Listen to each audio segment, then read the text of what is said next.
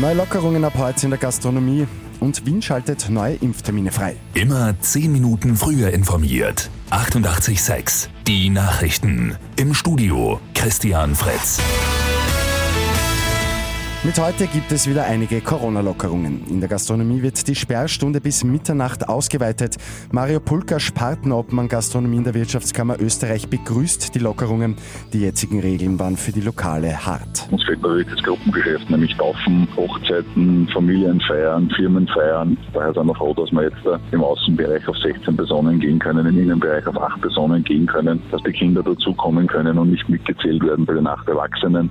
Außerdem wird mit heute der Mindestabstand wieder auf einen Meter reduziert. Im Freien gilt keine Maskenpflicht mehr. Die Stadt Wien schaltet heute über 220.000 weitere Impftermine frei.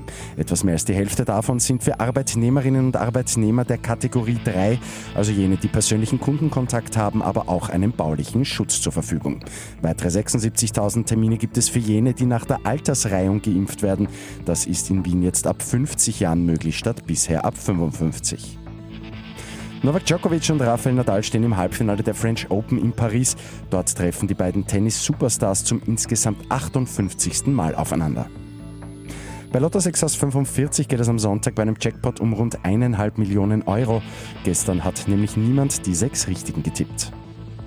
Und Schweizer Forscherinnen und Forscher haben eine komplett kompostierbare Batterie entwickelt. Die gute Nachricht zum Schluss. Mit einem 3D-Drucker lässt sich diese Batterie auf Papier drucken. Sie muss somit nicht mehr im Sondermüll entsorgt werden. Mit 886 immer 10 Minuten früher informiert. Weitere Infos jetzt auf Radio 886 AT.